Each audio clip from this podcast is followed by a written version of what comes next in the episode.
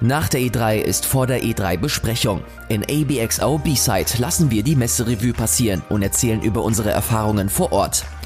Warum ist das Remake von Final Fantasy VII ein kleines Highlight und was erwartet euch bei Cyberpunk? Wir sagen es euch. Außerdem verrät Sebastian, warum Spiele wie Vectronom oder Cadence of Hyrule eure Aufmerksamkeit verdienen.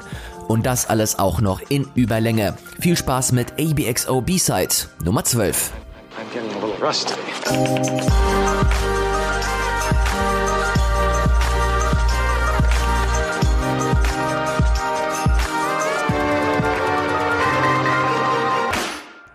Moin und herzlich willkommen zur zwölften Ausgabe ABXO B-Side. Frisch nach der E3. Heilige Scheiße. Es ist echt viel passiert letzte Woche. Äh, der gute Ilias, der mit mir in der Leitung, nein, neben mir irgendwo mit in der mhm. Leitung ist, war in LA und konnte sich das Ganze mal angucken. Ilias, geht's dir gut? Bist du fit? Ich bin nicht fit. Ich bin auch geistig noch nicht hier aber ich freue mich, ähm, mit dir geistig zumindest in einem Raum zu sein und mit dir über nicht nur die letzte Woche zu sprechen, sondern auch über anderen Kram wie Spiele, die wir gespielt haben oder auch News, die jetzt nach der E3 gekommen sind. Aber nein, ich fühle mich nicht gut und eigentlich wäre ich jetzt im Bett, aber für ABXO mache ich das äh, super gerne und spreche auch ein weiteres Mal nach einer 70.000 Stunden Woche über Videospiele. ja, das äh, erklärt ja vielleicht auch ein bisschen, warum wir äh, nicht zwischendurch noch mal eine kleine E3-Folge gemacht haben, wie zwischendurch nicht versprochen, aber zumindest hier und da mal angedeutet. Ja. Äh, ja, wer jetzt erwartet, ich, ich dachte es mir schon, ich habe so ein bisschen auch gekichert, als du das äh, versprochen hast, weil ich ja schon durchaus weiß, dass so eine E3-Woche ganz schön hart sein kann. Scheiße, ich war so optimistisch. Ich war so optimistisch. ich habe fest daran geglaubt, dass das funktioniert. Aber ey, das geht ja mal gar nicht klar. Du bist den ganzen Tag, bist du auf dieser Messe, hast tausend Termine und am Ende bist du einfach nur froh, wenn du dich ins Bett legen kannst und einfach mal für ein paar Minuten die Augen zumachen kannst. Äh, deswegen an dieser Stelle nochmal äh, große Sorry, dass da nichts Großartiges kam. Aber ich hoffe, dass ich jetzt zumindest in, in Ansätzen nochmal die letzte Woche Revue passieren lassen kann und da noch mal ein paar Eindrücke schildern kann. Ja, sag mal, wie war es denn so für dich? Also ich habe mich das gefragt, als wir vor drei Jahren war es jetzt schon, oh Gott, äh, das erste Mal auf der A3 waren. Da waren äh, ich und Chris vom Game 2 Team und Tim hat bei Rocket Beans mitgeholfen und sonst war es halt nur äh, ein reines Rocket Beans Haus, in dem wir, in dem wir waren. Mhm. Und da wirkt es immer so, als wäre der Rocket Beans Teil ein bisschen entspannter. Deshalb habe ich die Hoffnung gehabt, dass es für dich ein bisschen entspannter war auf der Messe.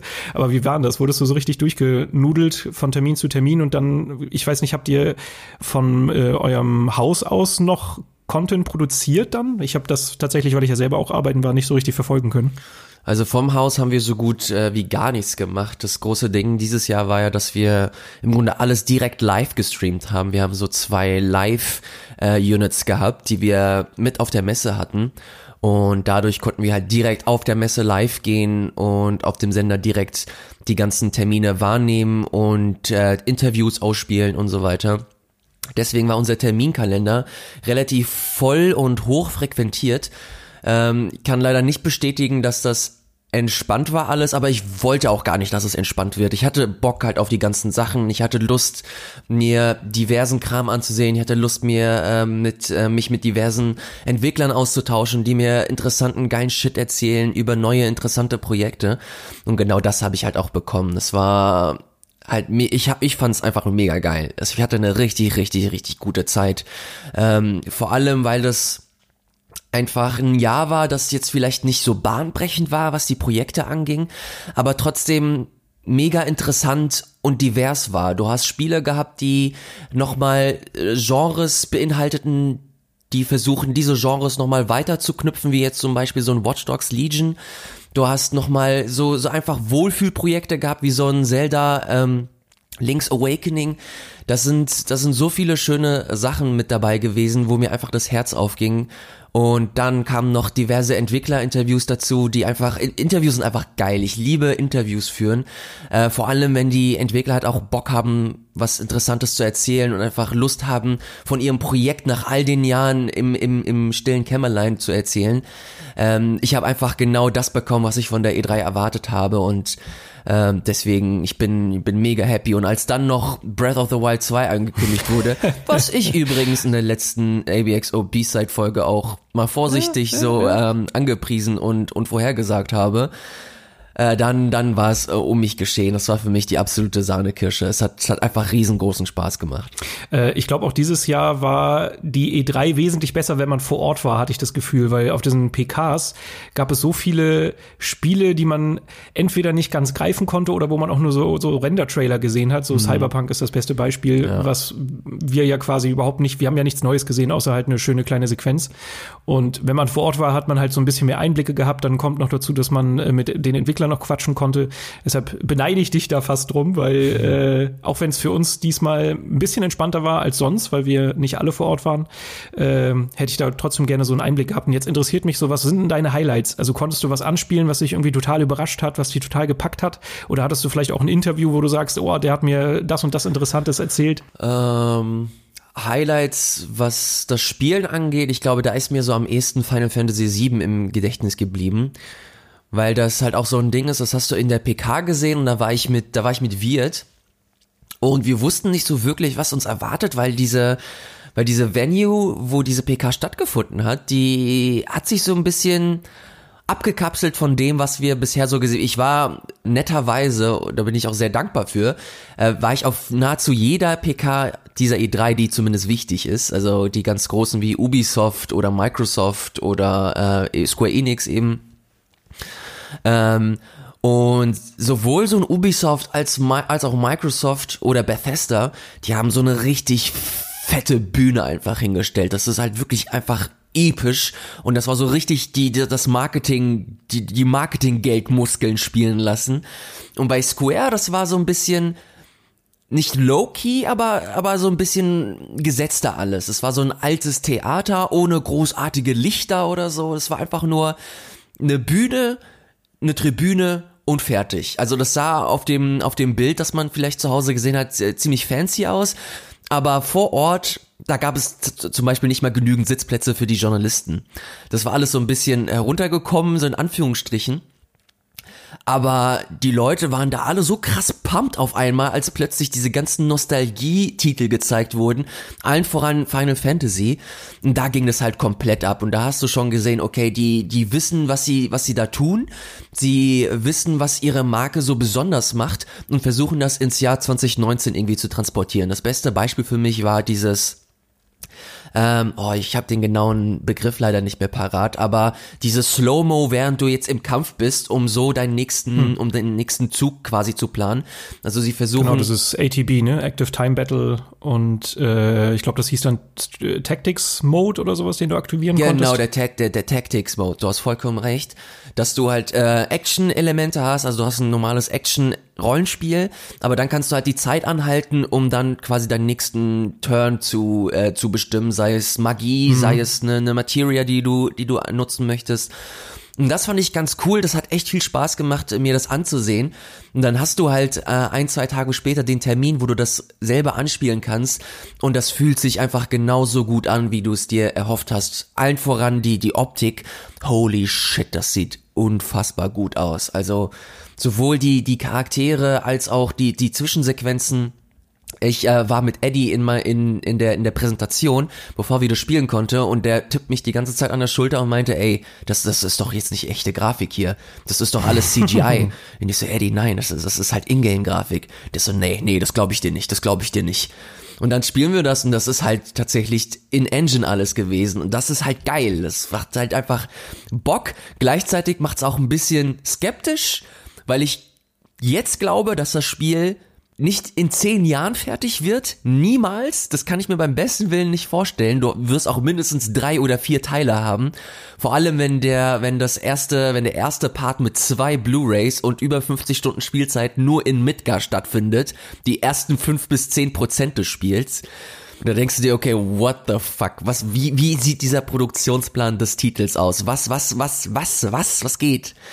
Das war echt ein bisschen, ein bisschen surreal, dieser, also, dieser Moment. Ich, ich muss auch sagen, als ich die äh, Präsentation auf der PK gesehen habe, war ich halt richtig happy, weil dieser, dieses ganze Kampfsystem, das hat mich ein bisschen nervös gemacht, was das Remake angeht. Haben wir ja auch schon vorher drüber gesprochen. Mhm. Aber dass sie halt diesen Weg gefunden haben, sowohl das Alte so ein bisschen zu integrieren, als auch halt wirklich neu zu sein, das, das hat mich richtig glücklich gemacht. Ich habe so richtig gemerkt, so, okay, shit, jetzt habe ich richtig Bock auf das Ding. Ja.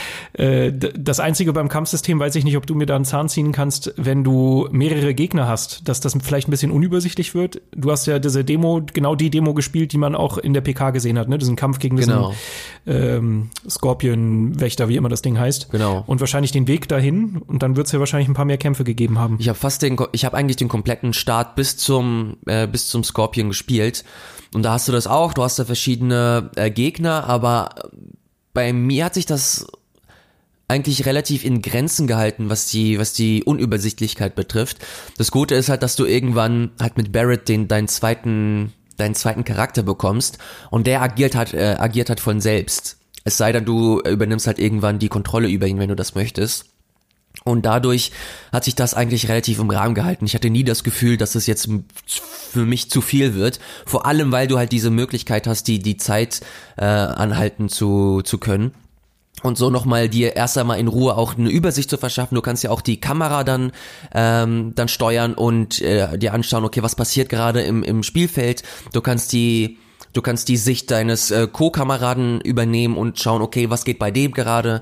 Also ich hatte nicht das äh, krasse Gefühl, okay, ich bin jetzt überfordert oder oder hab keine keine Übersicht. Also ich fand das Geil. gerade am Anfang jetzt relativ entspannt. Ich weiß nicht, wie es später sein wird, wenn du keine Ahnung vier äh, oder waren es drei maximal? Drei, glaube ich, in der Party, ne? Genau, wenn du wenn du drei irgendwann steuerst, da weiß ich nicht, wie das dann aussehen wird. Aber jetzt für den Anfang fand ich das relativ relativ entspannt. Ich hatte auf jeden Fall Spaß.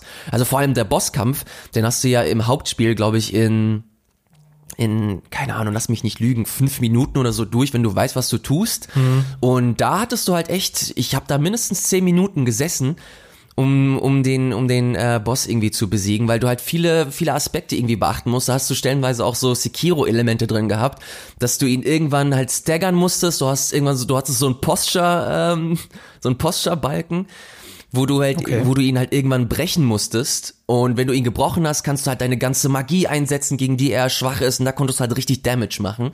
Hm. Aber vorher musstest du halt seine Schilder runter, ähm, runterkriegen. Und das hatte, hatte halt ganz viele, ganz viele Taktikelemente. Irgendwann versucht er sich aus der, aus der Arena zu, zu entfernen und, und aus der Ferne zu, äh, dich zu bekämpfen. Dann musst du halt zu Barrett wechseln, der halt seine, deine, der seine Fernkampfwaffe hat und damit musst du ihn dann bearbeiten.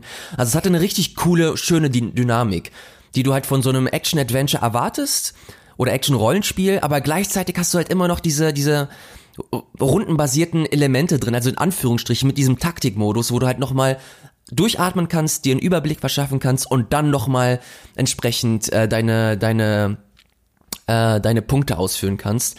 Also ich hatte einfach das Gefühl, fuck, die haben das einfach gerafft. Sie, sie, sie verstehen das Spiel oder sie verstehen das Original und versuchen das gerade echt gut zu übersetzen.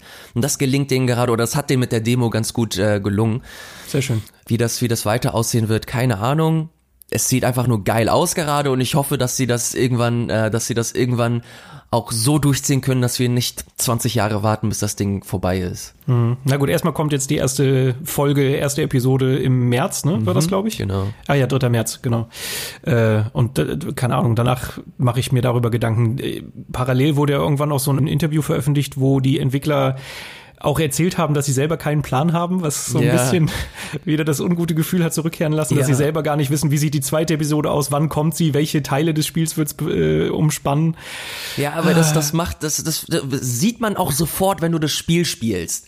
Also es ist halt einfach so, so ambitioniert alles. Also vor allem so die erste, die ersten zehn Minuten, also die, die ich gespielt habe, die sehen halt einfach krass aus. Die sehen halt schon fast ein bisschen zu krass aus, wo du dir denkst, okay, das, das ist alles nicht, das ist nicht nachhaltig, was hier gerade passiert. Das ist alles, ist alles weird. Das, eigentlich sollte das nicht so aussehen. Aber es ist halt so. Und sie versuchen es halt durchzuziehen, was ich halt mega löblich und, und nobel finde. Aber ich weiß ehrlich gesagt nicht, wie das, wie das in ihrem Budget oder, oder Produkt, Produktmanagement aussieht. Ich lasse mich sehr gerne äh, überraschen und schaue, was da die nächsten Jahre auf, oder Monate auf uns zukommt. Vor, vor allen Dingen ist es halt fucking Square, Mann. Die haben ja einfach mal letztes Jahr nee, und das Jahr davor zwei Spiele veröffentlicht, die fucking zehn Jahre in der Entwicklerhölle waren. Und jetzt machen sie Final Fantasy 7 mit diesen Ambitionen. Ey, holy shit, ich drück dir die Daumen. Also schön, dass wir die erste Episode schon mal haben. Mir reicht das, glaube ich, fast Ey, du, schon. ich, ich freue mich einfach drauf. Also vor allem, wenn sie sagen, das Ding wird in zwei Blu-Rays ausgeliefert und soll mindestens 50 Stunden oder 50, 60 Stunden Spielzeit beinhalten. Vor allem wird da halt extrem viel neuer Content einfach drin sein, weil anders kann ich mir, kann ich mir das irgendwie nicht erklären und es wurde auch schon hier und da in einem Interview bestätigt. Äh, von daher, ich freue mich erst einmal drauf, diesen Nostalgie-Flash zu bekommen und dieser Nostalgie-Flash, wenn der noch befüttert wird mit neuen interessanten Content, der dieses Universum weiter bereichert, ey, dann will ich mich nicht beschweren, dann können sie sich auch von mir aus zehn Jahre Zeit lassen.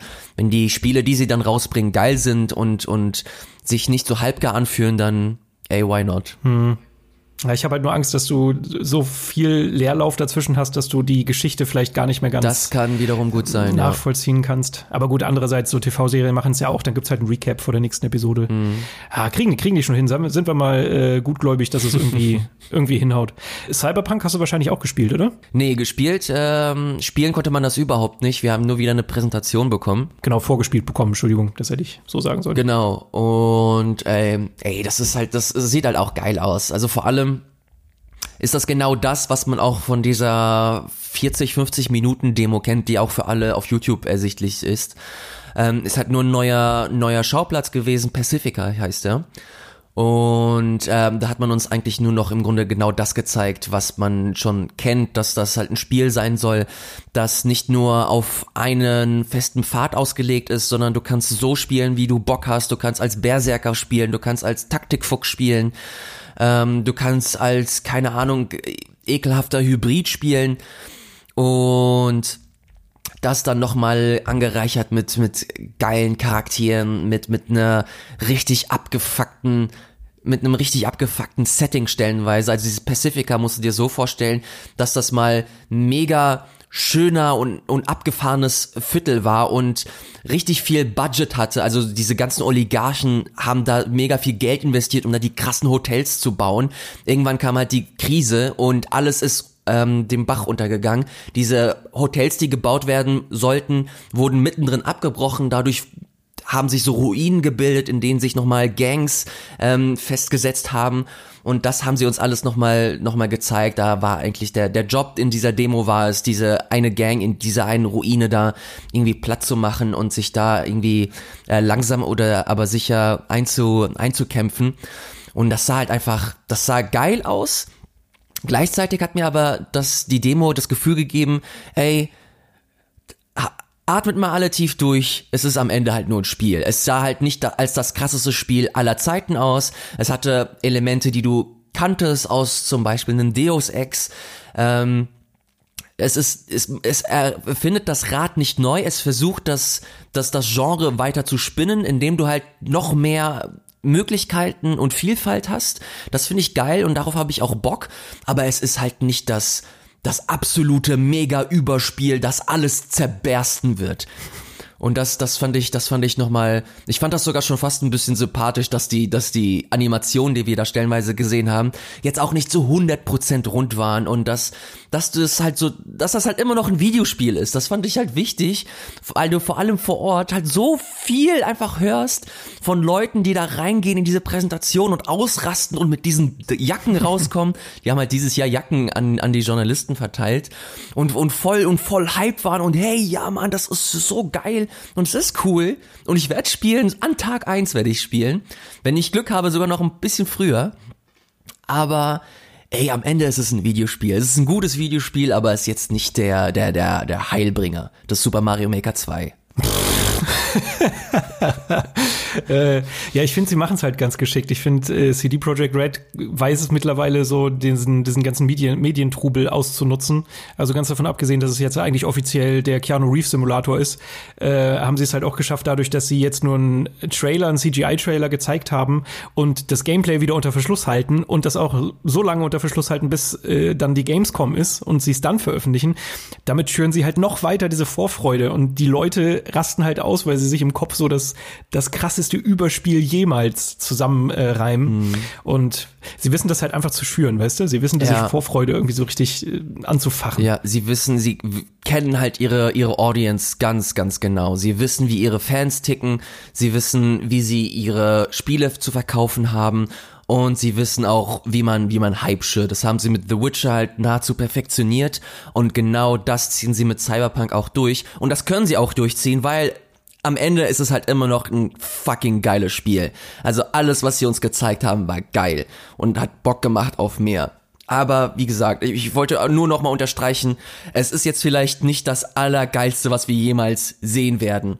Es ist nicht der Höhepunkt was uns in Sachen Videospielen erwarten wird. Es wird einer der, der, ein geiler, ein geiles Highlight, aber tief durchatmen. Tief durchatmen ist, ist wichtig.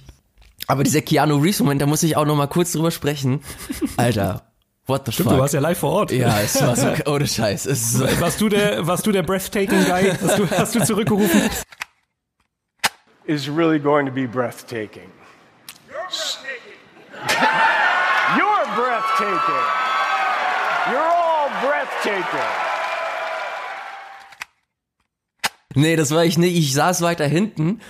Aber das war so ein komplett surrealer Moment, weil du das halt erstmal in diesem CGI-Trailer gesehen hast und plötzlich der komplette Saal, okay, what the fuck, what the fuck, Keanu Reeves, what the fuck. Das war so dieser gleiche Moment, den du damals mit, mit Norman Reedus hattest, mit Death Stranding, wo du dachtest, okay, was geht denn jetzt ab? Und dann, und dann, du raffst immer noch gar nicht, der Trailer ist zu Ende und du raffst nicht, was passiert, weil der komplette Saal so plötzlich, es, es baut sich so eine ganz komische Energie auf, wo, wo jeder so ein bisschen perplex ist, aber auch so ein bisschen weiß, was jetzt gleich passieren wird. Und dann, ey, das ist, das haben sie halt wirklich einfach nur nice gemacht. Dass, dass diese, dass diese Bühne dann plötzlich komplett dunkel wird, sich so ein Tor öffnet, nur noch so Rauchschwaden von unten rauskommen und plötzlich steht da fucking Keanu Reeves und der Saal rastet einfach komplett aus. Das war halt wirklich, das war halt ein richtig geiler Moment. Das haben sie perfekt orchestriert und meine Sitznachbarn, ich guck den nur so an und da fließen Tränen. Sie oh raffen oh nicht, was passiert. Und ich so, Alter, was geht ab? Was geht ab? Oh shit, da ist Keanu Reeves. Zehn Meter vor mir. Das war es schon, es ist halt, das ist halt geil. Ich weiß nicht, wie das, wie das zu Hause wirkte. Aber vor Ort war das einfach ein fucking Badass-Moment. Ohne Scheiß. ja, also ich kann dir sagen, auch auf der Couch äh, hat es einen schon überrascht und man hat auch schon ein bisschen gefeiert, auf jeden Fall. äh, aber was ganz interessant ist, in der Redaktion äh, hat das so ein bisschen so ein Zwiegespräch bei uns ausgelöst. Zum Beispiel der, der Markus, mein Sitznachbar und guter Kollege, der hat halt irgendwann gesagt so, ja, ich verstehe euch alle nicht. Ich weiß überhaupt nicht, warum ihr so ausrastet. Das ist halt ein fucking Skin in einem Videospiel. Ist cool, dass er auf der Bühne war, ja, aber es macht doch letztendlich gar keinen Unterschied. Und da bin ich natürlich auch so, ja, du hast recht, eigentlich macht es nicht einen krass großen Unterschied, aber die Show war trotzdem geil. Ja, die Show. Und das ist einfach diesen Moment. Die, die Show war cool, aber ich glaube schon, dass das auch einen Unterschied macht. Also Keanu Reeves ist halt so ein spezieller Charakter, also vor allem, wenn du den halt kennst. Und vor allem, ich habe das dann halt auch im Interview erfragt und mal einfach gecheckt, okay, wie ist so seine Rolle da? Und er, das ist halt kein einfacher Nebencharakter. Er, er spielt halt wirklich eine, eine, eine wichtige Hauptrolle. Er ist quasi, kannst du dir vorstellen, so eine Art Cortana in deinem Kopf. Also er, er ist nicht, er ist nicht real, sondern er ist ein stetiger Begleiter und und führt halt ständig Dialoge mit dir und hm. sucht so seine eigene Agenda. Also er ist nicht unbedingt dein Freund, ist auch nicht so wirklich dein Feind, er ist halt irgendwo dazwischen. Und das finde ich mega interessant. Und vor allem, wenn du das halt mit der, mit der Performance eines Keanu Reeves irgendwie äh, kombinierst, dann finde ich das, da finde ich diese Rolle mega interessant, weil er das auch ganz, ganz clever spielt. Das, ähm, können die ganzen Leute da draußen natürlich nicht beurteilen, aber wir haben halt die Demo gesehen, wo er halt stattfindet und wo er halt auch diese Rolle spielt und auch seine Dialoge oder seine seine seine Sätze spricht. Und das hat er echt geil gemacht. Und du hast es ich hatte wirklich das Gefühl, dass er dieser Rolle etwas gibt und dass er nicht einfach nur Style over Substance ist. Er ist natürlich ein Name, den sie hinten aufs Cover packen können. Und da und ähm, ihn nochmal als Selling Point irgendwie äh, nutzen können. Aber er ist nicht nur Selling Point und das möchte ich dem zugute halten. Diese Demo hat mir einfach gezeigt, dass er halt wirklich ein Charakter ist, der dem Ganzen nochmal etwas gibt, der dem Ganzen nochmal eine neue Ebene gibt und das finde ich einfach wichtig. Das finde ich zum Beispiel cooler als so eine Ellen Page, die jetzt bei Beyond sei, ihren, ihr, ihr Gesicht äh, dem Spiel gibt, aber jetzt nicht großartig, keine Ahnung, dem ganzen, das Ganze auf das nächste Level hieft. Und ich finde, dass das bei Keanu Reeves anders ist, dass er das ist geil, dass er im Spiel ist, aber nicht nur, weil er einfach nur im Spiel ist, sondern weil er seine Rolle gut spielt und er Bock auf das Projekt hat. Hm. Ja gut, okay, Beyond war halt jetzt auch ein scheiß Spiel, also da, wo Ellen Page mitgemacht hat. Ja, das stimmt. Aber äh, trotzdem fand ich, war sie ja schon Bonus, weil sie ja gespielt hat und das auch relativ glaubwürdig gemacht hat. Ja, Aber, sie, war, gut, sie war halt guter Bonus und äh, vielleicht war sie auch Verkaufsargument für viele. Aber ich hatte nicht das Gefühl, dass, fuck, Alter, Ellen Page, die macht das jetzt richtig krass und ich glaube, das Spiel hat dadurch gewonnen. Das finde ich, das finde ich jetzt, da hatte ich nicht wirklich das Gefühl. Vielleicht andere, aber ich habe bei bei Keanu habe ich das Gefühl, okay, da da passiert irgendwas, da diese Rolle ist mir wichtiger, als wenn sie es vielleicht nicht Keanu Reeves spielen würde. Vielleicht ist das auch wieder nur Star-Bonus, vielleicht bin ich auch einfach nur Keanu-Fan, aber keine Ahnung, das war halt auf jeden Fall das, das Gefühl, das ich dann hatte. Was ich bei so äh, Gastauftritten von Stars immer habe oder von, von Schauspielern, dass bei mir stellenweise noch schneller dieser Uncanny Valley-Effekt eintritt, weil du einfach die Gesichter so gut kennst aus, aus Film und Fernsehen. Mhm. Und äh, das, da, da hatte ich so ein bisschen beim Anfang die Befürchtung, weil man ja jetzt von Keanu zumindest in dem Trailer nicht viel gesehen hat. Und da war so der erste Eindruck so, hm, ich weiß nicht, ist das wirklich Keanu? Irgendwas ist da strange und irgendwas ist da seltsam. Äh, da, da muss es mich, glaube ich, noch überzeugen. Aber wenn du jetzt schon mal positiv bist, dann äh, glaube ich, bin ich da jetzt auch erstmal positiv eingestellt und äh, lass das auf mich zukommen. Ähm, be bevor du da, also es sei denn, du möchtest unbedingt, aber wir sind jetzt fast bei einer halben Stunde. Mhm. Ich würde sagen, überleg noch mal, vielleicht hast du noch ein, zwei kleine, schnelle Highlights von, von der Messe, damit wir dann vielleicht zum, zum Alltag übergehen können. Ja. Es sei denn, du möchtest unbedingt noch über Keanu Reeves reden. Nee, nee, nee, da können wir auch ähm, das abschließen. Nur um deinen Gedanken noch mal ganz kurz zu beenden, er, er hat eine Sonnenbrille auf und man hört halt primär so seine Stimme. Er ist halt nur ab und zu mal ähm, zu sehen. Deswegen äh, ist Uncanny Valley jetzt nicht so krass gegeben oder zumindest das, das Potenzial dafür. Aber natürlich ist, ist das jetzt nicht eins zu eins das Abbild von ihm. Aber ähm, wie gesagt, keine Ahnung, wie das dann am Ende genau aussehen wird. Ich habe auf jeden Fall Lust drauf. Weitere Highlights, boah, also ich habe mir Sachen, ich wollte mir Sachen ansehen, die ich leider nicht mehr geschafft habe, wie zum Beispiel so ein, so ein Hollow Knight äh, Silk Song. Ah, wie bestimmt du das gerade gesagt hast. Wir erinnern uns zurück, wie oft, du, wie oft du den Namen vergessen hast. Nicht schlecht, jetzt hast du ihn, jetzt hast du ihn. Ähm, konnte ich leider nicht spielen, was ich super äh, schade finde, aber ich habe, es gab halt dieses ähm, schöne Nintendo Treehouse wo es halt diverse Spiele nochmal in aller Ausführlichkeit ähm, zum Präsentieren gab und das sieht einfach nur da, das sieht einfach nur krass aus. Ich hab da so Bock drauf, Alter, ohne Scheiß. Ich finde das richtig, richtig geil, was da gezeigt wurde. Ähm, ansonsten mein persönliches Highlight war dann noch das Entwickler-Interview mit Cyberpunk, mit dem guten Miles. Da habe ich ähm, mit ihm über diverse Sachen gesprochen, wie zum Beispiel ähm, dass äh, die die Designphilosophie des Spiels und äh, wie genau dieser, dieses Zusammenspiel aus, aus Leveldesign und Game Design hat stattgefunden hat. Wir haben auch ein bisschen über Crunch gesprochen. Ähm, was ja bei CD Projekt Red auch immer ein großes äh, Thema war, vor allem so die letzten paar Wochen, als sie sich jetzt nochmal mit Kotaku äh, darüber äh, ausgetauscht haben. Ähm, das war echt cool, also das kann sich echt jeder nochmal angucken auf, auf Rocket Beans TV im Gaming-Kanal auf YouTube. Ähm, ansonsten, ja, Ey, die Messe war so, das war so viel, ich habe echt viel geilen Shit äh, ähm, gesehen und, und, und besprochen. Aber die Sachen, die ich jetzt gerade erzählt habe, das sind so die absoluten Highlights, die mir im Gedächtnis geblieben sind. Ja, sehr schön. Okay, ja, dann ist das so von der Außenwahrnehmung, ja, Außenwahrnehmung relativ ähnlich. Dieses Avengers-Spiel, hast du das gesehen? Oh ja, das habe ich auch gesehen. Und fuck, das sieht gut aus, Mann. ja, oh, okay, weil Trant war bei uns jetzt so, ja, also Ey, ich fand das, nicht krass überzeugt. Ich, ich fand das schon cool. Also ich bin jetzt auch nicht so der größte Marvel-Fan und habe nichts Großartiges erwartet. Bin da auch so mit null Ambition in diesen, in diesen Termin reingegangen.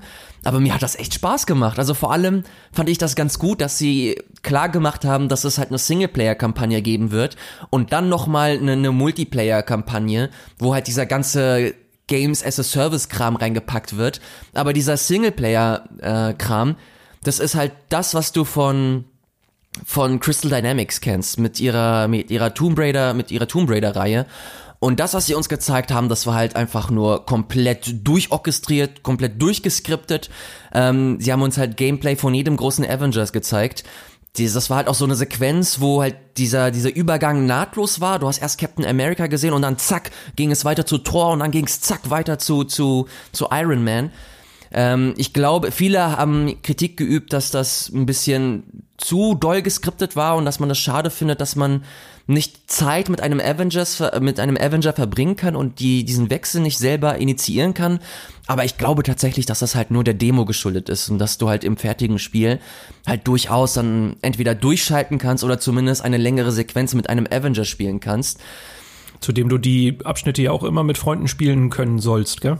Theoretisch. Ich weiß aber ehrlich gesagt nicht, wie das funktionieren soll, weil du halt stellenweise auch Sequenzen gesehen hast, wo du nur einen Charakter siehst. Also du spielst dann halt Tor und dann ist halt auch nur Tor da zu sehen. Ähm, deswegen keine Ahnung, wie sie das planen oder ob das halt auch schon in dieser Multiplayer-Geschichte reinführt. Aber das, was sie uns halt gezeigt haben, was diese Singleplayer-Kampagne angeht, wie gesagt, es war halt komplett durchgeskriptet. Sie wussten halt ganz genau, was sie machen, wie sie es machen. Und das Pacing war halt extrem hoch. Action, Action, Action, Action. Aber diese Action sah halt einfach fett aus, Mann. Also vor allem, wenn du halt Tor spielst und du hast halt dieselbe Mechanik wie bei God of War. Und kommt nicht von ungefähr, der Senior Designer dieser Axe von God of War ist jetzt einfach mal bei, bei den Avengers mit dabei. Also er macht da das, das Game Design mit. Und das sieht halt auch genauso aus. Es ist mega witzig, wie du halt Thor siehst und einfach Kratos einfach dir vorstellen kannst, wie er da mit seinem Hammer oder in dem Fall Axt dann äh, um sich um sich schwingt. Ähm, es hat mir einfach Spaß gemacht. Ich fand das einfach geil. Vor allem, sie steuern sich halt auch alle anders. Sie haben ein anderes Moveset. Äh, Thor natürlich äh, komplett äh, basiert auf seinen, auf seinen Hammer. Dann hast du Captain America mit seinem Schild, mit Iron Man, fliegst du so Anthem-mäßig äh, durch, die, durch die Stadt und machst da halt deine krassen Moves. Und ähm, Black Widow heißt sie? Heißt sie Black mhm. Widow? Ja, ich glaube schon. Äh, die macht so, die, die macht so geil, die macht so krasses, äh, krasses Stealth-Action und das sah einfach geil aus, hat einfach Bock gemacht würde das ganz gerne spielen. Ich habe jetzt null Ambitionen, was so diese diese Games as a Service Multiplayer Geschichte angeht. Ich habe da einfach nur Lust auf eine coole Singleplayer Kampagne und es sieht wohl ganz danach aus, dass das dass sie das liefern werden, aber das ganze drumherum no, keine Ahnung, weiß ich nicht. Auch ich finde es auch nicht so mega schlimm, dass sie jetzt nicht so aussehen wie im Film. Hm, nö. Ja gut, aber das liegt vielleicht auch daran, dass weder du noch ich da groß involviert sind, was das Cinematic ja. Universe angeht. Also schon was gesehen davon, aber halt nicht, nicht so involviert, dass es einen jetzt irgendwie stören könnte. Ich weiß auf jeden Fall, dass das ein sehr großes Politikum ist und sehr viele Diskussionen gerade herrschen, aber mir sind die alle egal. Ich will einfach nur ein geiles Action-Spiel, wo ich mein Hirn ausschalten kann. Und das soll der Singleplayer äh, wohl zumindest das, was ich gesehen habe, das äh, wird das liefern. Okay, ja, bin ich jetzt schon ein bisschen positiver gestimmt. Das hat mich bis jetzt alles so ein bisschen kalt gelassen aus Erzählungen, weil wir haben ja da auch nur eigentlich einen Cinematic Trailer gesehen.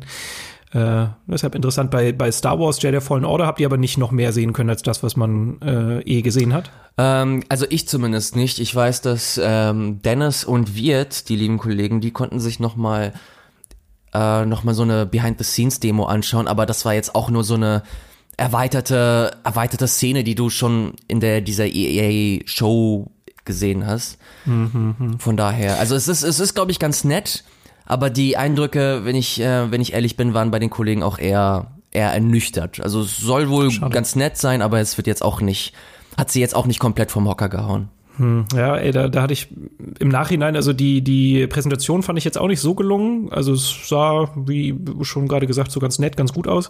Aber ich habe jetzt im Nachhinein halt ein bisschen gehört, ja, es soll Metroidvania-Einflüsse haben. So diesen Dark Souls-Touch hat man ja stellenweise schon äh, gesehen. Und ey, es ist halt Respawn, die mit Titanfall 2 einfach einen richtig, richtig geilen Shooter gemacht haben. Deshalb habe ich da immer noch so die Hoffnung, dass das letztendlich, wenn es in unseren, in, in unseren Händen ist, äh, dann doch richtig gut zusammenkommt und richtig, richtig ja. viel Spaß macht. Aber äh, ich habe da auch Bock drauf, aber ich habe ich hab da jetzt keine großen Erwartungen dran. Also ich erwarte jetzt keinen 90er-Titel oder so. Aber ich, hab, ich glaube, es wird so ein guter, so ein guter 8-Stunden-Titel von Respawn, geiles Game Design, hier und da vielleicht nette Dialoge, aber ich glaube mehr auch nicht. Hast du Titanfall 2 gespielt? Ja. Weil da finde ich halt das Leveldesign war stellenweise einfach fucking genial und ich hoffe, ja. dass sie da auch so ein paar ja. äh, Kniffe noch parat haben. Und die allerletzte Frage zur E3 für mich, die allerwichtigste natürlich, die habe ich mir jetzt aufbewahrt für den Schluss, weil es wirklich die aller, aller, allerwichtigste ist. Hast du was von Trials of Mana gesehen? Trials of Mana. Trials Ja, zur Erklärung, das wurde, das wurde während der Nintendo Direct angekündigt. Im ersten Moment bin ich komplett Ah. ausgerastet, weil es ein neuer Mana-Titel ist und auch nicht ganz so scheiße aussieht wie das Secret of Mana Remake. Und ich so, oh mein Gott, neues Secret, also neues Mana. Und dann habe ich aber gemerkt, okay, es ist ein Remake von Ja, genau. dem zweiten Teil der, beziehungsweise dritter Mana-Teil, der nie in Deutschland und nie in Amerika erschienen ist. Ja. Und jetzt kommt er halt neu geremaked und halt auch übersetzt. Der ist jetzt auch schon in dieser äh, Mana Collection drin. Aber da Genau. gab es, glaube ich, gar nichts zu sehen. Ne? Nee, nee, die haben da absolut gar nichts gezeigt. Ich glaube, selbst bei Square selber haben die nichts, die haben nicht mal einen Trailer oder so da abgespielt, was jetzt im Nachhinein ein bisschen suspekt ist. Aber nee, tatsächlich nicht. War, lief auch bei mir so ein bisschen unter dem Radar, weil ich halt auch keine so großen äh, keine, kein emotionales Investment in diese, in diese Reihe habe. Secret of Mana war ganz nett damals, aber holy shit, Ganz heute. nett. Oh, Banause. Heute, ab- naja, aber das hast du ja selber Nein, gesagt, du das weißt du ja selber. Das ist, heute geht das, ist das ein bisschen schwieriger. Und bei Trials of Mana, ich fand das ganz cool, dass sie diese Collection nochmal angekündigt haben. Das fand ich geil, weil das ja nur in Japan äh, der Fall war und nie übersetzt wurde, auch der dritte Teil. Deswegen, hast du das, hast du das gespielt oder beziehungsweise hast du da Bock, das noch runterzuladen oder wartest du wirklich auf das Remake? Also ich glaube, ich würde es mir vielleicht für Game 2 angucken. Jetzt privat habe ich nicht so ein großes Bedürfnis, weil ich kenne äh, die ersten beiden Teile kenne ich halt, sowohl das den Gameboy-Titel, oh Gott, wie hieß er denn? Final Fantasy Adventure, glaube ich, oder Mystic Quest hierzulande. Mystic Quest. Genau. Also in Amerika hieß er, glaube ich, wieder anders. Die haben ja äh, Namensprobleme gehabt, gerade am Anfang. Final Fantasy 6 ist Final Fantasy 3 in Amerika und das hatten sie bei Mana, ist es komplett auf die Spitze getrieben. Also da blickst du gar nicht mehr durch im ersten Moment, welches Spiel zu welcher Reihe gehört. Ähm, aber das kenne ich halt, deshalb habe ich da jetzt nicht so ein Bedürfnis. Secret of Mana habe ich auch früher rauf und runter gespielt, letztens äh, nochmal angefasst, weil ich ja das Remake auch gespielt habe ein bisschen. Und dann wollte ich auch wissen, wie das Original ist und habe auch gemerkt, ne, das hat halt äh, Haare gelassen, weil ja, es ist halt einfach ein bisschen altbacken vom, vom Spieldesign her. Und Secret of Mana 3 dann quasi äh, habe ich damals auch im Emulator, aber auch nur angefangen. Und weiß ich nicht, bei mir ist da jetzt gerade nicht so die Neugierde da. Ich glaube, da warte ich lieber auf das Remake, aber da freue ich mich halt tatsächlich ein bisschen.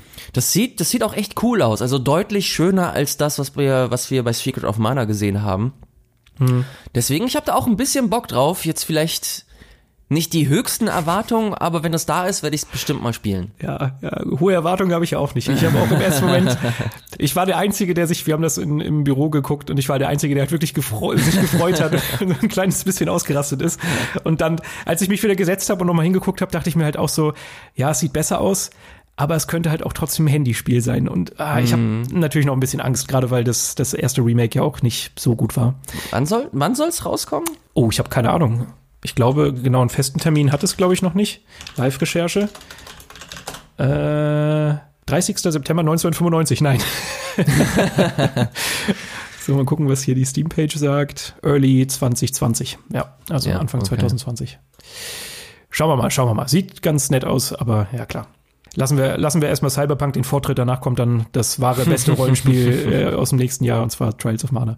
So, ich würde sagen, jetzt haben wir äh, fast 40 Minuten lang über die E3 gesprochen. Scheiße, ey, wir wollten zehn Minuten darüber sprechen. Ja, aber es tat auch Not. Und wenn man ehrlich ist, da gerade durch deine, deine Einblicke finde ich das auch nochmal spannend. Also selbst ich, der sich jetzt die Woche vor meinem Urlaub auch die ganze Zeit mit der E3 beschäftigt habe und irgendwelche O-Töne aus LA bekommen habe, für den waren da jetzt trotzdem immer noch Einblicke da, die ich vorher nicht hatte. Deshalb fand ich das schon ganz spannend. Gut, dass wir es gemacht haben. Cool, das freut mich. Aber ich würde sagen, äh, lass uns mal ganz schnell zu den News kommen. Und jetzt kommt ein Bumper, glaube ich. Habe ich gehört.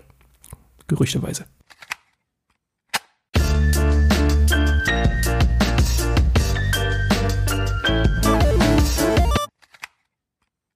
So, trotz E3 gab es zumindest ein, zwei kleinere News, über die wir jetzt hier nochmal ganz kurz sprechen wollen. Äh, unter anderem, ich glaube, während der E3 tatsächlich gab es einen äh, Entschlüsselungsbericht, Entschlüsselungsbericht, genau, Enthüllungsbericht, wollte ich sagen, von Kotaku und dem Jason Schreier mal wieder.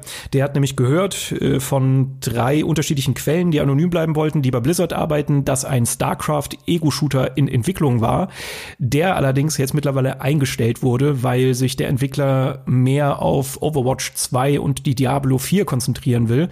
Ähm, ja, ich glaube, StarCraft-Fans, die sind da so ein bisschen gebeutelt, was sowas angeht, weil äh, es gab ja auch mal dieses schöne StarCraft Ghost, was, keine Ahnung, Ewigkeiten in Entwicklung war, äh, eigentlich für PlayStation 2, Xbox und GameCube hätte kommen sollen, was auch so ein Third-Person-Stealth-Shooter war. Ähm, mhm. Genau, was dann auch eingestellt wurde und jetzt das gleiche Schicksal nochmal. Äh, ja, ist ein bisschen schade. Keine Ahnung, weil ich, ich finde es eigentlich ganz schön, wenn so ein Entwickler seine bekannten Marken nimmt, die aber halt wirklich so ein bisschen auflockert und mal was anderes probiert. Ähm, man kann jetzt Blizzard, finde ich, keine Faulheit unterstellen, was so neue Spiele angeht. Ich meine, Hearthstone gab's, es gab auch ein Overwatch, was neu war. Aber trotzdem würde ich es halt cool finden, wenn sie so eine bestehende Marke nehmen und da einfach mal was anderes wieder probieren. Und da hätte ich so einen, hätte ich so einen Ego-Shooter ganz gut gefunden. Der wurde beschrieben in diesem Enthüllungsbericht als Battlefield im StarCraft-Universe. Und weiß nicht. Also ich hätte da tatsächlich ein bisschen Bock drauf gehabt, das mal zu sehen. Ja. Aber äh, das können wir uns abschminken, glaube ich. Schade. Ja, ey.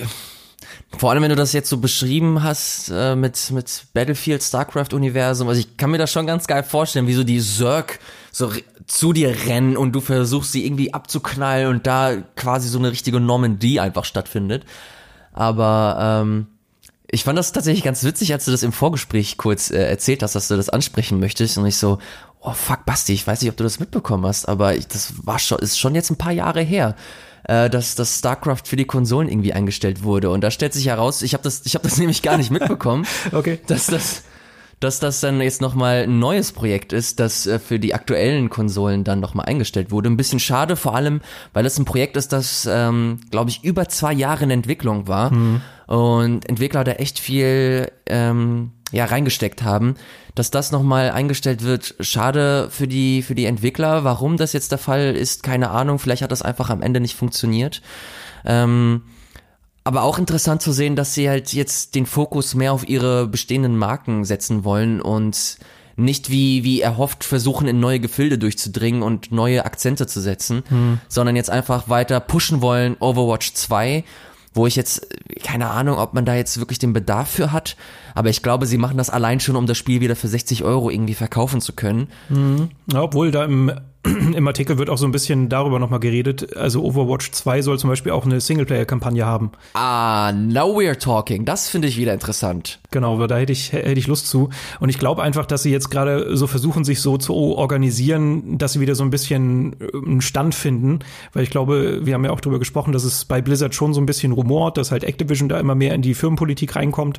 Und ich glaube, sie wollen jetzt einfach wieder so ein bisschen, ja, einen sicheren Halt finden. Und ich glaube, mit Diablo 4 und Overwatch 2 2. Beide sollen auch auf der BlizzCon vorgestellt werden, in der Theorie. Man weiß es immer nicht. Es ist ja so eine Last-Minute-Entscheidung dann letztendlich auch.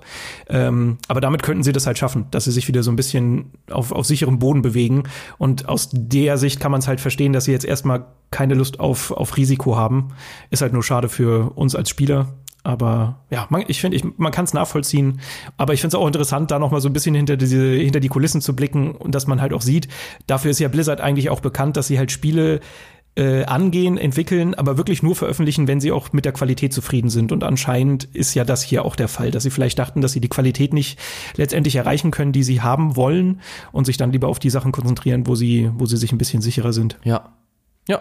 Gut, ich glaube, das war's auch schon fast dazu. Es sei denn, du hast noch krasse Insights zu StarCraft Ego-Shooter-Kram. Nee, ich wusste bis vor einer halben Stunde nicht mal, dass das äh, ein krasses Projekt ist, das eingestellt wurde. Ich habe gedacht, du redest von einem N64-Teil. von, von, daher, äh, lass uns gerne weitermachen zum äh, mit dem nächsten Thema. Und zwar ist es ein Thema, da muss ich tief durchatmen. Mhm. Damit wir uns nicht äh, irgendwie in Rage reden oder so, aber es geht um Brüste. Und vorbei. Schade, hört sich an wie eine tolle Einleitung für einen Sex-Podcast. ist es leider nicht. Es geht um äh, Brüste eines Videospielcharakters. Und zwar genauer gesagt von äh, Tifa, die gute Tifa aus Final Fantasy VII. Wir haben ja relativ lang und äh, breit über das Remake jetzt im Vorfeld gesprochen. Hier geht es jetzt nochmal um die speziellen Eindrücke, was den Charakter Tifa angeht. Der wurde ja auch im Rahmen der E3 angekündigt, beziehungsweise vorgestellt, auch das erste Mal im neuen Look. Und da ist den ähm, dem vermeintlichen Spieler was aufgefallen und zwar der Brustumfang äh, der der Heldin ist ein bisschen kleiner geworden, was äh, sehr viele, lass es mich vorsichtig formulieren, brüskiert hat. nicht schlecht. So, jetzt will ich, jetzt will ich Applaus okay, dafür ja, okay, ja. nicht schlecht, nicht schlecht. I see what you did there. haben. Nein, nein. naja, gut. Oh Gott. Und äh, genau, deswegen haben sich jetzt ein paar Leute drüber aufgeregt. Was ich ganz witzig finde, dass diese komplette Aufregung daher rührt, dass wohl der Entwickler oder das Entwicklerteam mit der mit einer Ethikkommission zusammen oder eine, in- so ein so ein Moral eine Moralabteilung bei Square Enix zusammengearbeitet hat und äh, diese Moralabteilung wohl gesagt hat, dass dass, äh, dass die Brüste halt kleiner werden oder geringer werden müssen, um dem Ganzen, ja, um dem Ganzen einfach mehr Authentizität zu verleihen. Und die ganzen Leute sind dadurch steil gegangen, hey, warum lasst ihr euch denn äh, diktieren, wie ihr eure Charaktere irgendwie zu, zu, zu handeln habt? Ähm, was viele aber einfach unterschlagen ist, dass der Charakter von Grund auf so designt war. Wenn man sich so die, die Designvorlagen damals anschaut, man kann sich, man kann sich das Handbuch von Final Fantasy VII anschauen, von dem PS1-Titel, sieht man schon die ersten Artworks des Spiels und da hat sie auch nicht die mega großen Brüste. Und auch jetzt bei, bei Advent Children, also den, den Film, den CGI-Film, der ein paar Jahre äh, jetzt her ist, da hat sie auch einen ganz normalen Brustumfang und jetzt rasten sie alle aus, dass der Charakter halt eins zu eins so übertragen wurde. Verstehe ich irgendwie nicht. Vor allem hat das dann letzten Endes auch den Grund, dass diese Ethikkommission nicht irgendwie böse, böses Marketing haben möchte oder irgendwie ihre Charaktere fanservicemäßig irgendwie aufstellen wollen.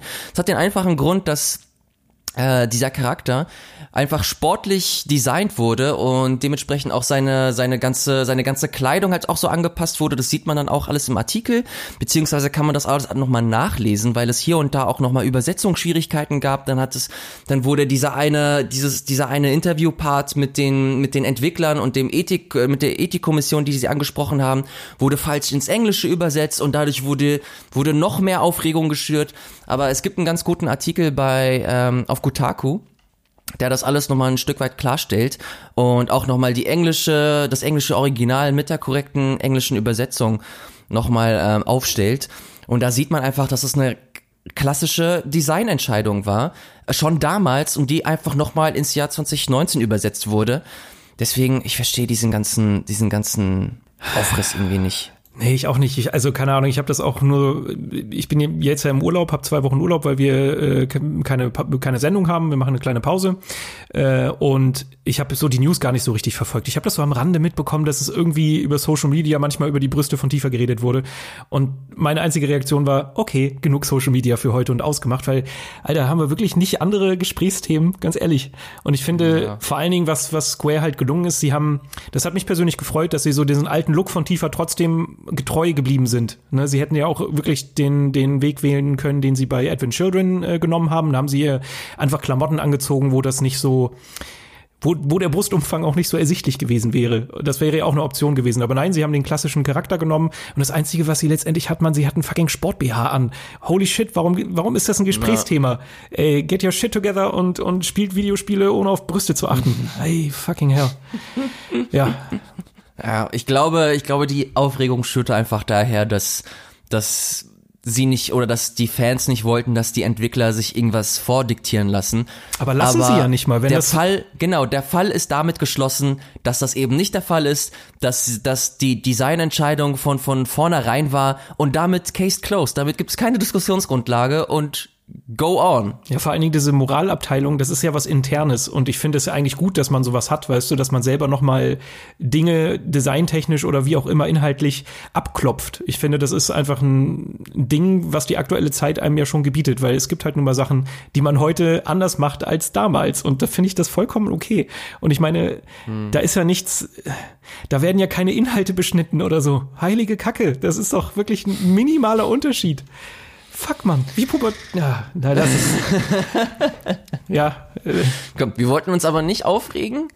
Äh, wir wollten es aber zumindest erwähnt haben. Ich glaube, es hat sich jetzt alles so ein bisschen gelegt, dadurch, dass die, dass das alles aufgeklärt wurde und die Entwickler auch nochmal, glaube ich, bestätigt haben, dass das alles entspannt ist und die sollen sich nicht so dumm aufregen, sondern vielmehr das Spiel genießen, wenn sie einen Bock drauf haben oder abwarten oder was auch immer. Vor allem hat das jetzt, glaube ich, keine großartige weitere Besprechung verdient. Korrekt. Das Thema. da gebe ich dir Außerdem habe recht. ich keinen Bock drauf, Alter. Ich habe keine Lust über über eine Brüste von einem über Brüste von einem Videospielcharakter zu sprechen. Das finde ich gut.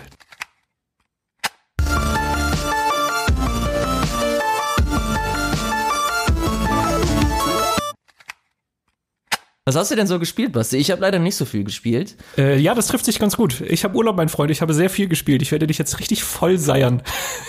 Ey, ich bitte darum. Ohne Sch ich weiß auf jeden Fall, dass du einen Titel gespielt hast, auf den ich sehr, sehr gespannt bin und noch keine Zeit hatte, den auszuprobieren aber du auf jeden Fall ein bisschen Zeit mit verbracht hast. Ja, aber den schieben wir ans Ende.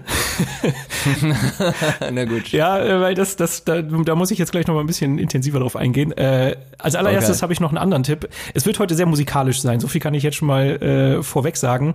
Und zwar habe ich einen kleinen Geheimtipp, der nennt sich da Vectronom.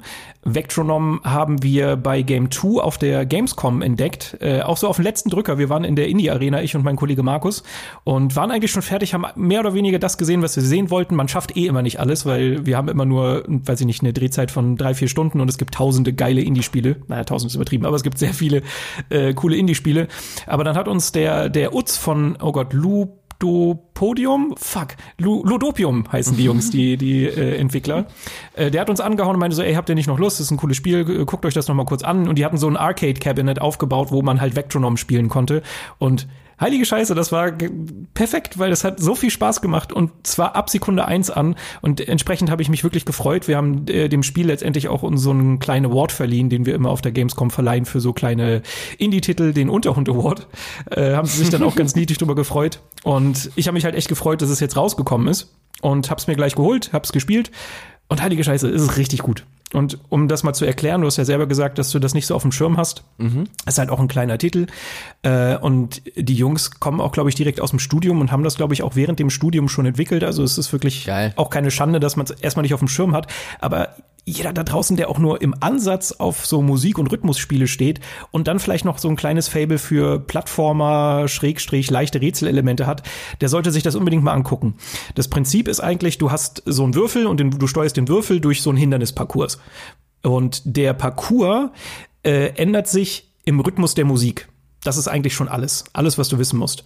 Und du lernst quasi jedes Level wieder zu lesen. Und du kannst natürlich auch, es gibt keine Strafe dafür, wenn du nicht dich im Rhythmus bewegst, aber du merkst ganz schnell, dass wenn du dich im Rhythmus bewegst, dass du dieses Level viel schneller entschlüsseln kannst und dass du weißt, wie du, wo du langlaufen musst. Also, keine Ahnung, das einfachste ist, es bewegen sich so Plattformen, die sind immer zwei Felder lang, im Takt der Musik immer einen Schritt nach vorne und du musst quasi auf dieser Plattform sein und dich halt immer im Rhythmus bewegen, damit du nicht von dieser Plattform runterfällst und zu deinem Ziel hinkommst. Das ist so eine ganz leichte Erklärung. Und ich würde einfach sagen, schaut euch mal ein Video an und, und äh, guckt mal, ob euch das vielleicht gefallen könnte. Ich habe hier ein kleines Experiment gestartet, als wir die E3 geguckt haben. Wir haben hier in äh, einer Redaktionsrunde und mit Freunden zusammen haben wir bei mir äh, die PKs geguckt, zumindest ein paar davon. Und äh, weil zwischendurch so eine Pause war, habe ich einfach gedacht, okay, hey, wisst ihr was? Ich mache jetzt hier mal die Switch an, habe meine zwei äh, Controller äh, rumgegeben und habe einfach mal jemanden spielen lassen. Und holy shit, die mhm. haben nicht aufgehört bis zur nächsten PK. Ich dachte, jeder darf mal, aber die waren so involviert, weil du kannst das auch zu zweit spielen und die waren so in diesem Rhythmus drin, das ist so ein Sog, der, der, des, dieses Spiel entwickelt, dass die halt komplett hin und weg waren. Und ich kann wirklich Mega nur gut. empfehlen, wenn ihr da im Ansatz Bock drauf habt, schaut euch das mal an. Und das Schöne ist, der, der Soundtrack, das ist so ein äh, leicht aggressiver, wummernder Elektro-Soundtrack. Den äh, muss man mögen. Ich finde ihn total cool. Und das Schöne ist, dass es auch so ein, so ein, so ein Designprinzip folgt. Also die, die Level werden du hast quasi immer ein Thema pro so ein Abschnitt. Und dieser Abschnitt entwickelt sich immer weiter, also er wird immer komplizierter. Und das hörst du auch an der Musik. Du fängst den, den, äh, das Level an und du hast eigentlich nur einen sehr reduzierten Beat und leichte Musik, sag ich mal.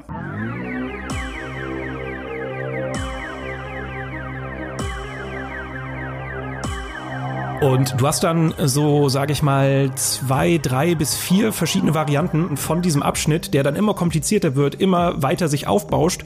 Und das macht halt auch die Musik mit. Also sprich, was beim Anfang eigentlich nur Musik und so eine leichte Melodie ist, das wird nachher immer mehr ein vollständiger Song.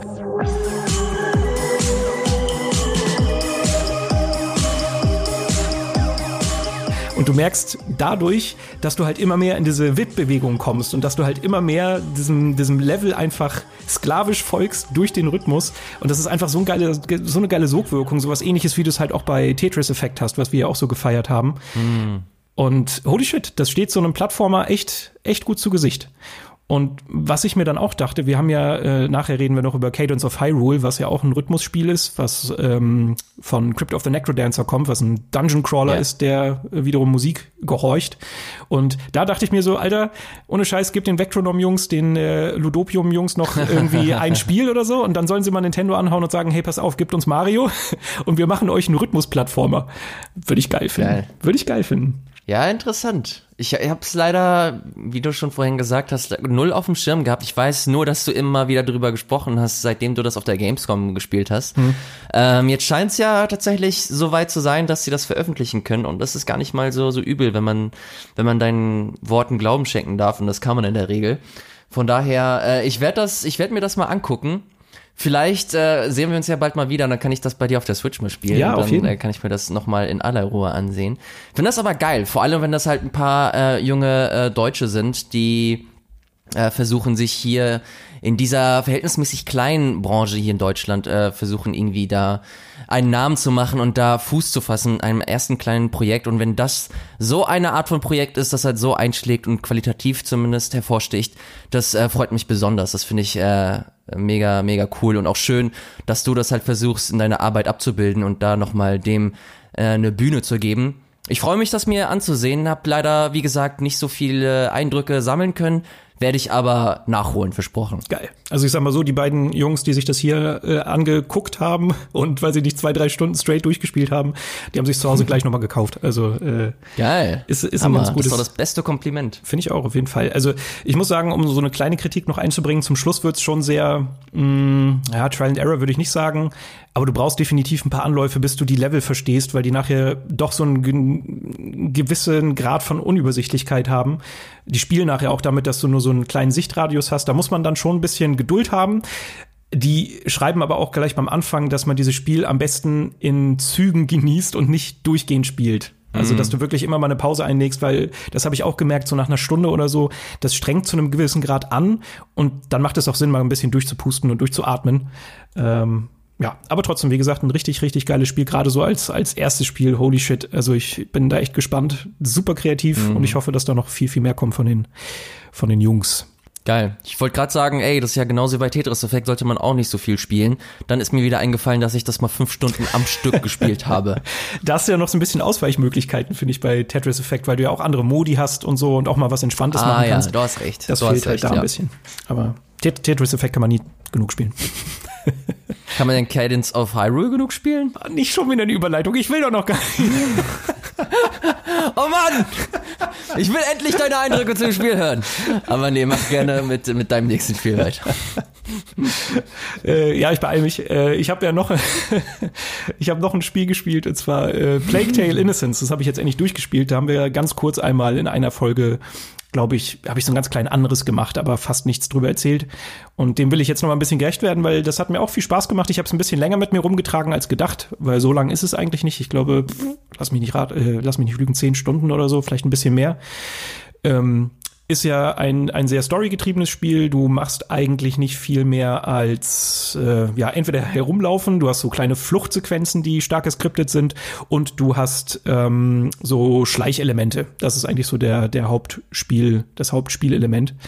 Ähm, Genau, spielerisch ist das nicht so herausfordernd, das habe ich damals ja auch schon gesagt, äh, wird nachher hier und da ein bisschen knackiger, ein, zwei Mal so ein bisschen Trial and Error Nerverei, aber ansonsten ist es echt richtig cool, richtig rund, eine richtig schöne Geschichte, geht um auch wieder so ein Zweierpaar an Hauptcharakteren und zwar die Amicia und äh, der äh, ihr, ihr Bruder Hugo, die müssen vor der Inquisition in Frankreich flüchten. Und das ist so halb historisch, halb Fantasy, weil die Welt nachher überströmt wird von so Rattenschwärmen. Das hat man vielleicht so von dem Spiel am allermeisten mitbekommen, dass es halt diese Abschnitte gibt, wo eigentlich nur Licht diese Ratten abhalten kann. Und du musst dich dann durch so einen quasi kleinen Hindernisparcours begeben. Ähm, ja, und ich muss sagen, also der, der erste Eindruck war ja schon sehr positiv und ich muss sagen, das hat sich dann eigentlich bis zum Schluss durchgezogen. Wie gesagt, bis auf so ein, zwei kleine spielerische Nervereien, die aber echt zu vernachlässigen sind. Ähm, und das liegt halt hauptsächlich daran, dass halt die Stimmung richtig fantastisch ist und auch die Geschichte wirklich schön ist. Die hat äh, so in den letzten Kapiteln auch noch mal einen kleinen Sprung, den ich nicht ganz nachvollziehen konnte, der mir so ein bisschen, ja, der mich so ein bisschen rausgerissen hat. Da hatte ich das Gefühl, dass die Entwickler nicht so richtig wissen, wie sie die Geschichte zu Ende erzählen sollen. Aber abgesehen davon, wenn man da mal ein bisschen drüber hinwegblickt, ist auch so das erste große Spiel von den Entwicklern, oh Gott, Asobo heißen die, glaube ich sind mhm. äh, Franzosen und da muss man echt ganz großen Respekt vor haben, weil das halt auch technisch und grafisch wirklich wunderschön umgesetzt ist. Dafür, dass das eher so ein Double-A-Titel ist und kein Triple-A-Titel. Ähm, Genau, kann ich, kann ich auf jeden Fall sehr empfehlen. Ist jetzt, wie gesagt, spielerisch nicht aufregend, aber wer Bock hat auf so eine, auf so eine schöne Geschichte und eine tolle Atmosphäre, der soll da unbedingt mal reinschauen. Äh, und da muss ich jetzt auch noch mal auf den Soundtrack äh, eingehen, der eher so klassisch ist. Die haben auch ähm, viel mehr so mit Streichern und mit Bläsern zu tun. Äh, und da gibt es so ein paar Songs, die aber trotzdem total hervorstechen, weil der, der Komponist, ich habe ihn mir äh, rausgeschrieben, Oliver de Rivière, der hat es irgendwie geschafft, ähm, mit diesen Instrumenten, die halt eigentlich sehr klassisch sind und vielleicht jetzt nicht total überraschend, aber so ein Stimmungsbild zu schaffen, das dann irgendwie doch ganz seltsam ist. Also der, ähm, da gibt es so einen Track, der immer aufspielt, wenn irgendwas, ja, entweder die, die Inquisition, also irgendwelche Ritter oder so auf, auf, ähm, auf das Feld treten und dich bedrohen, dann hast du so ein Cello und dieses Cello, das wandert immer wieder. Das macht so ein, so ein, so ein, weiß ich nicht, sehr, sehr bedrückenden und unruhigen Sound und du hast auch immer so ein bisschen Disharmonien. Also eigentlich passt das alles gar nicht zusammen, was da spielt. Aber gerade dadurch kommt halt so ein Unwohlsein auf.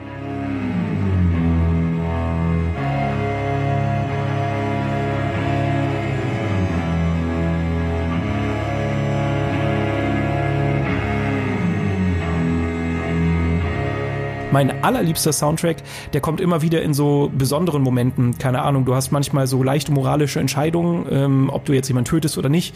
Und meistens so im Zusammenspiel, wie du dich deinem, deinem Bruder gegenüber verhältst.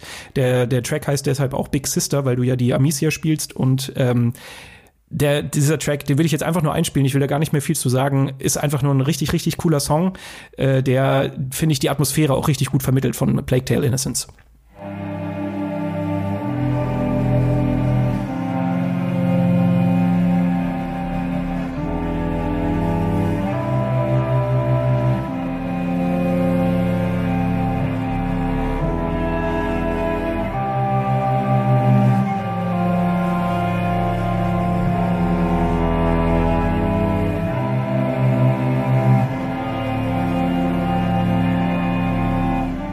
Hört sich richtig gut an. Ist leider wieder ein Spiel, das komplett nicht unter meinem Radar läuft. Ähm, ich höre das jetzt nicht zum ersten Mal, dass das halt ein schönes Ding ist. Das hast du ja auch schon äh, das letzte Mal erzählt, als du schon mal reingespielt hast und das hier nochmal mit reingetragen hast, das, äh, das Spiel hier in den Podcast. Hab aber leider, ey, du hast halt so viel Kram aktuell, du hast so viel Shit, den du spielen kannst. Gerade ist auch eigentlich ganz gut, weil nicht so viel neuer Kram erscheint und das eine richtig schöne Zeit ist, um dein Backlog abzuarbeiten. Und ich könnte Resident Evil spielen, ich könnte A Plague's Tale spielen, ich könnte, keine Ahnung, ich habe hier noch Monster Hunter, ich konnte die Beta spielen, habe ich auch nicht gemacht. Stattdessen habe ich Super Mario Bros. 3 gespielt. Das habe ich auch komplett.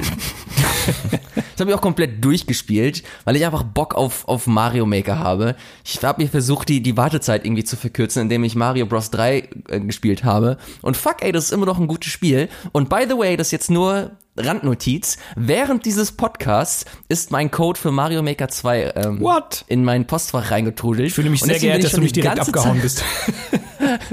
ich bin schon mega himmelig die ganze Zeit. Was aber auch ein bisschen problematisch ist. Eigentlich wollte ich heute den ganzen Tag arbeiten, also an meinem Skript. Aber das wird jetzt ein bisschen schwieriger. Ähm, auf jeden Fall habe ich tatsächlich nicht so viel zu erzählen. Ich war jetzt auch nach der E3 ein bisschen krank und habe hauptsächlich meine Zeit damit verbracht, entweder Mario zu spielen oder mir irgendwelche Netflix-Sachen anzugucken, insbesondere Evangelion, was ich nie gesehen habe und jetzt das erste Mal so richtig nachhole. Oh. Ähm, von daher, ich will dich gar nicht groß weiter unterbrechen. Ich will jetzt endlich wissen, was mit Cadence of Hyrule ist, Alter. Ja, äh, Cadence of Hyrule. Ähm, ich habe vorher extra noch mal in äh, Crypt of the Necrodancer reingespielt. Das habe ich mir nämlich auch für die Switch gekauft irgendwann, als es relativ günstig war. Ja, das fandest du ja nur so mäßig, habe ich in Erinnerung. Ich habe jetzt auch nicht so viel mehr gespielt, aber ich habe doch mal ein bisschen reingespielt und äh, dann dann hat's doch Spaß gemacht, muss ich sagen, weil es halt sehr viel ja? diese Light-Einflüsse hat. Also Äh, du, du marschierst da durch diesen Dungeon und wenn du verlierst, dann kommst du zurück, hast aber so eine Währung gewonnen, mit der du dir dann halt Sachen kaufen kannst, die dann aber auch permanent Verbesserungen sind. Und das macht's mhm. mir dann halt immer schmackhaft, wenn du so ein Roguelite oder Roguelike-Spiel hast. Und genauso ist es bei Cadence of Hyrule, aber heilige Scheiße, Mann, der Einstieg war nicht, der war nicht leicht. Holy fuck. Also ich habe das das erste Mal gespielt. Nochmal zur Erklärung für die da draußen, die's, äh, die nicht wissen, was das Spielprinzip ist. Ähm, also eigentlich ist es ein Roguelike Dungeon Crawler. Jetzt in dem Fall ist es, hat es halt so einen klassischen Zelda-Anstrich. Du hast halt auch viel Oberwelt, auf der du herumlaufen kannst. Aber wenn Gegner da sind, dann ähm, muss, man, muss man sich immer im Rhythmus der Musik bewegen. Man hat unten auch so ein, ja, quasi wie so ein Metronom, also eine, so ein Zeitstrahl, wo immer der Beat markiert wird, auf dem man sich bewegen muss.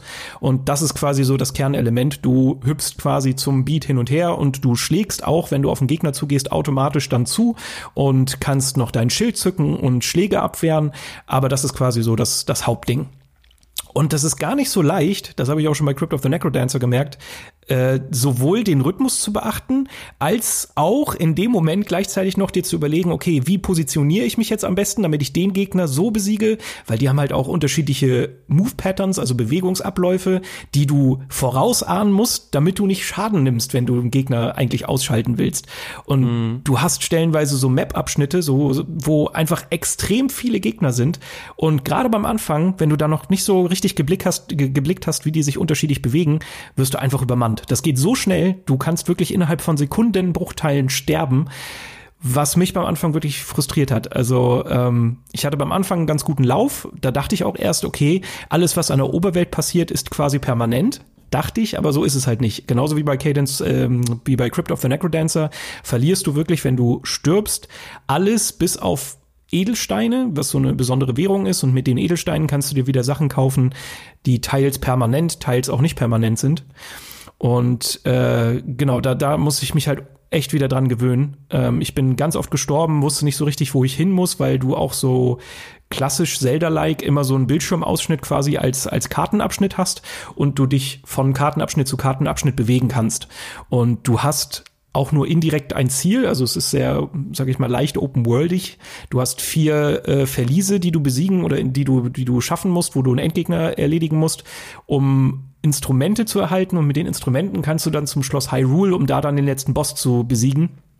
Und deshalb war ich beim Anfang erstmal so ein bisschen verloren und habe echt lange kämpfen müssen, bis ich auch so richtig Bock bekommen habe. Und ich habe tatsächlich gestern Abend noch ein bisschen hier im Bett gespielt, weil ich dachte, ja, ich habe es noch nicht so viel gespielt, dass ich wirklich drüber reden kann. Holy shit, da hat's mich irgendwann bekommen. Es war, glaube ich, halb vier, als ich das nächste Mal auf die Uhr geguckt habe, morgens, wohlgemerkt. okay. Und dachte mir so, oh shit, fuck. Und wir wollten doch heute recht früh podcasten. Ähm, aber es hat sehr viel Spaß gemacht. Also jetzt langsam bin ich reingekommen. Ich muss sagen, so dieser Anfang, das, das macht schon, macht es einem nicht leicht, weil du wirklich Multitasking at its best beherrschen musst, weil du sowohl die Gegnerbewegungen im Auge behalten musst, als auch den Rhythmus im Auge behalten musst. Dann musst du deine Fähigkeiten auch noch im Kopf haben. Und das ist sowas, was wirklich lange braucht, bis man sich da so ein bisschen akklimatisiert hat. Und wenn man es dann aber schafft, dann ist es richtig geil, weil es halt sowohl die Stärken von Zelda nimmt, du hast halt diese offene Karte, du hast Sachen, die du erkunden kannst.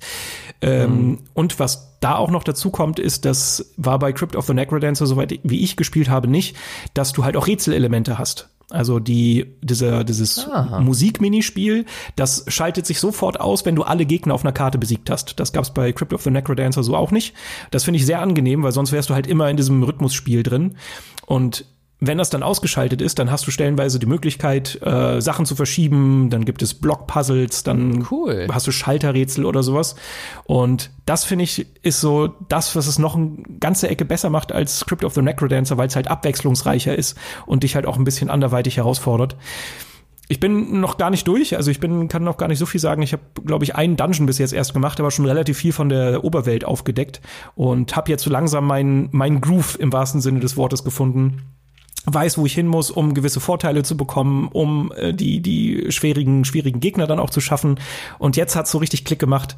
Und wenn ihr da draußen euch das Spiel holt, äh, kann ich nur sagen, bringt ein bisschen Ausdauer mit, schafft es, weiß ich nicht, die ersten ein, zwei Stunden, die sind relativ hart, aber wenn ihr die überwunden habt, dann irgendwann macht's Klick und dann kommt echt so das Beste zusammen aus Crypt of the Necrodancer und so ein bisschen Zelda-Charme und auch da wieder, holy shit, die Musik die Musik ist einfach Ja. godlike.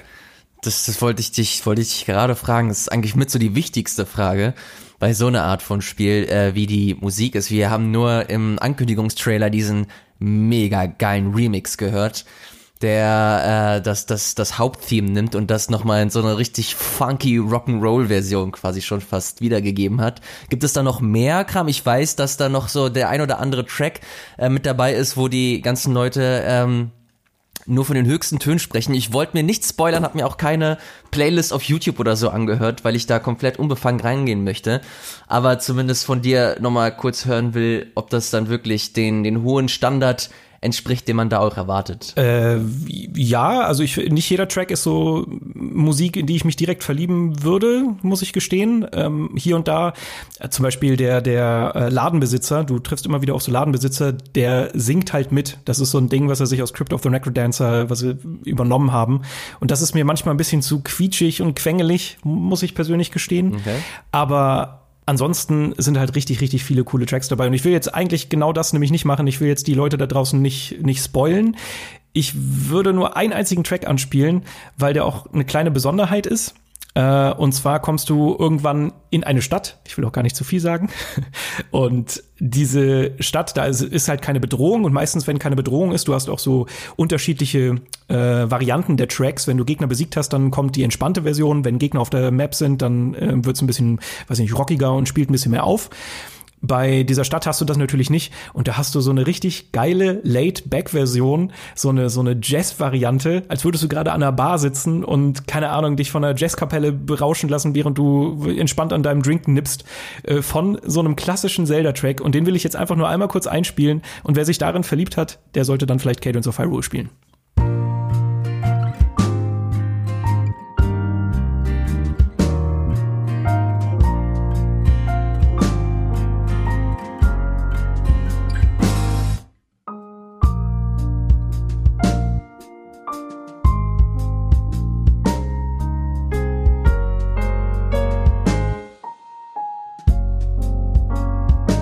Gesagt, ich will jetzt nicht noch weitere Musik äh, spoilen, nur so einen kleinen Appetit haben. Ist auch nur ein ganz kurzer, kleiner Track, aber ist Hammer. Macht Spaß. Ich bin, ich bin hooked. Geil. Ich freue mich sehr, wenn ich endlich die Zeit finde, um äh, die 100 anderen Spiele zu spielen und dann auch Cadence of Hyrule. Äh, werde ich aber auf jeden Fall machen. Ich glaube, ich glaube, das ist für mich so ein, so ein Weihnachtsspiel. Das werde ich dann nochmal auspacken, wenn, wenn draußen Schnee liegt, das alles so ein bisschen ruhiger ist und ich mich dann komplett reinfuchsen kann. Freue mich auf jeden Fall da sehr drauf. Ich freue mich auch, dass wir jetzt so langsam aber sicher zum Schluss kommen. Denn äh, Mario Maker 2 wartet auf mich und äh, Du hast nebenbei installiert, gib's zu. Während meinem Monolog hast du irgendwann gesagt, okay, ich gebe schon mal den ich Key ein. nicht. Nein, nein, nein. Ich, äh, ich, ich warte, ich warte auch bis heute Abend, glaube ich, weil ich noch viele andere Sachen machen muss. Aber äh, das soll euch nicht daran hindern, diesen Podcast nicht nur zu hören, sondern auch zu supporten. Wie supportet man diesen Podcast? Das ist ganz einfach. Ihr geht auf äh, iTunes zum Beispiel und gebt nicht nur be eine Bewertung äh, und, und fünf Sterne, sondern, das haben wir nie erwähnt, aber das sollten wir vielleicht mal, äh, abonniert doch mal diesen Podcast. Das wäre vielleicht auch nicht so schlecht. Das wäre nicht schlecht, das, Das wäre das wäre auch nicht verkehrt, damit dieser Podcast auch regelmäßig bei euch äh, stattfindet und in eure Podcatcher gespült wird. Das würde uns äh, sehr arg weiterhelfen. Vielleicht könnt ihr uns in Zukunft noch mehr supporten. Das ist einfach nur so ein kleiner Tease, den ich einfach so jetzt aus dem Ärmel schüttel, ohne es mit Basti abgesprochen zu haben. Ey, wie bei der Aber- E3-Folge, das geht ja meistens gut. Ey, ich mach das jetzt einfach. Ich bin der Rebell hier. ja, du Rockstar. Nein, Quatsch. Ähm, jetzt, äh, das wäre tatsächlich ganz geil, wenn ihr äh, den äh, Podcast insofern unterstützt, dass ihr nicht nur eine Bewertung ähm, da gibt, die die Sterne da lässt, sondern auch euren Freunden zum Beispiel davon erzählt, wenn sie Bock auf Videospiele haben und vielleicht auf eine Bock auf eine Besprechung haben, die jetzt vielleicht nicht nur ähm, Spiel X rezensiert und da die Meinung abgibt, sondern auch vielleicht so ein bisschen ja Lust haben, hinter die Kulissen zu blicken oder unsere okaye Meinung zu bestimmten Themen zu hören. Das wäre das wäre ganz nett. Vielleicht, vielleicht verkauft ihr das noch ein bisschen besser als ich jetzt gerade. Das wäre auch ganz schön. Das wäre auch ganz schön. Aber, aber weißt du was, weißt du was, ich hatte, ich hatte noch eine Idee, jetzt bin ich mal Rebell. Ich mache jetzt auch mal was, was, wovon du noch nicht Bescheid weißt. Oh nein. Ich habe, ich, natürlich habe ich nebenbei, oh, Vor allen Dingen online. hört sich- Hallo? Ich habe immer sehr gute Ideen. Das fühlt, das fühlt sich ja grauenhaft an, wenn so unerwartete Sachen passieren. Äh, sehr schön. Äh, genau, ich habe gerade mal in unsere Bewertungen reingeschaut. Äh, 118 übrigens, sehr schön. Das äh, freut mich. Und Oh, ich werde cool. jetzt, ich werde jetzt, ich werde jetzt jede Woche eine Bewertung vorlesen, Oh, das finde ich gut. damit ihr äh, euch gehört fühlt, weil das ist äh, wir wir schauen da regelmäßig rein und uns freut's. Deshalb lese ich doch jetzt einfach mal vor die, die letzte Bewertung einfach jede Folge ein Highlight von Autoscooter. Vielen Dank Autoscooter. Oh, den kenne ich noch gar nicht. Und der Text, der Text, Moment. Euer Podcast ist zurzeit echt mein Lieblingspodcast. Eure Gespräche sind immer super interessant und entspannt zum Zuhören. Immer weiter, Jungs. Ah, schön, oder? Oh, das ist voll nett. Vielen Dank. Von dem her, wenn ihr vorgelesen werden wollt, gebt uns Bewertung. Oh Gott, das ist so schlecht. Nein, lassen wir das. Nein, das ist wichtig. Das müssen wir machen. Ja, ja. Damit wir nicht in die, in die, in die Vergessenheit geraten. Richtig, aber nicht überstrapazieren, ist auch immer wichtig.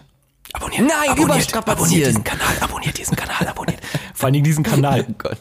Oh Gott. Und Du bist so 2015. Eine, eine Sache wollte ich auch noch erwähnen. Äh, Ab und an bekommen wir Nachrichten, äh, wo uns äh, nach irgendwelchen Links gefragt wird zu den Sachen, über die wir gesprochen haben. Freunde, es gibt die Show Notes und in den Show Notes verlinken wir euch wirklich jede News, die wir haben und äh, meistens, nee, eigentlich auch jedes Mal die Musik, über die wir sprechen. Also sprich, wenn ihr die Tracks voll hören wollt, dann findet ihr da auch nochmal die Verlinkung und wie gesagt Ja. die News, wenn ihr da weiter euch reinlesen wollt, findet ihr auch da Links. Genau, dazu zählt aber auch die, die Intro-Musik oder die Musik, die wir für die Bumper nutzen. Also das sind Künstler, die uns äh, netterweise das Einverständnis gegeben haben, ihre Musik nutzen zu dürfen. Von daher, wenn ihr das auch cool findet und diese Leute supporten wollt oder einfach ihre Musik hören wollt, da findet ihr auch immer die Infos in den Show Notes. Korrekt. So, aber ich glaube, jetzt haben wir alles abgefrühstückt, oder?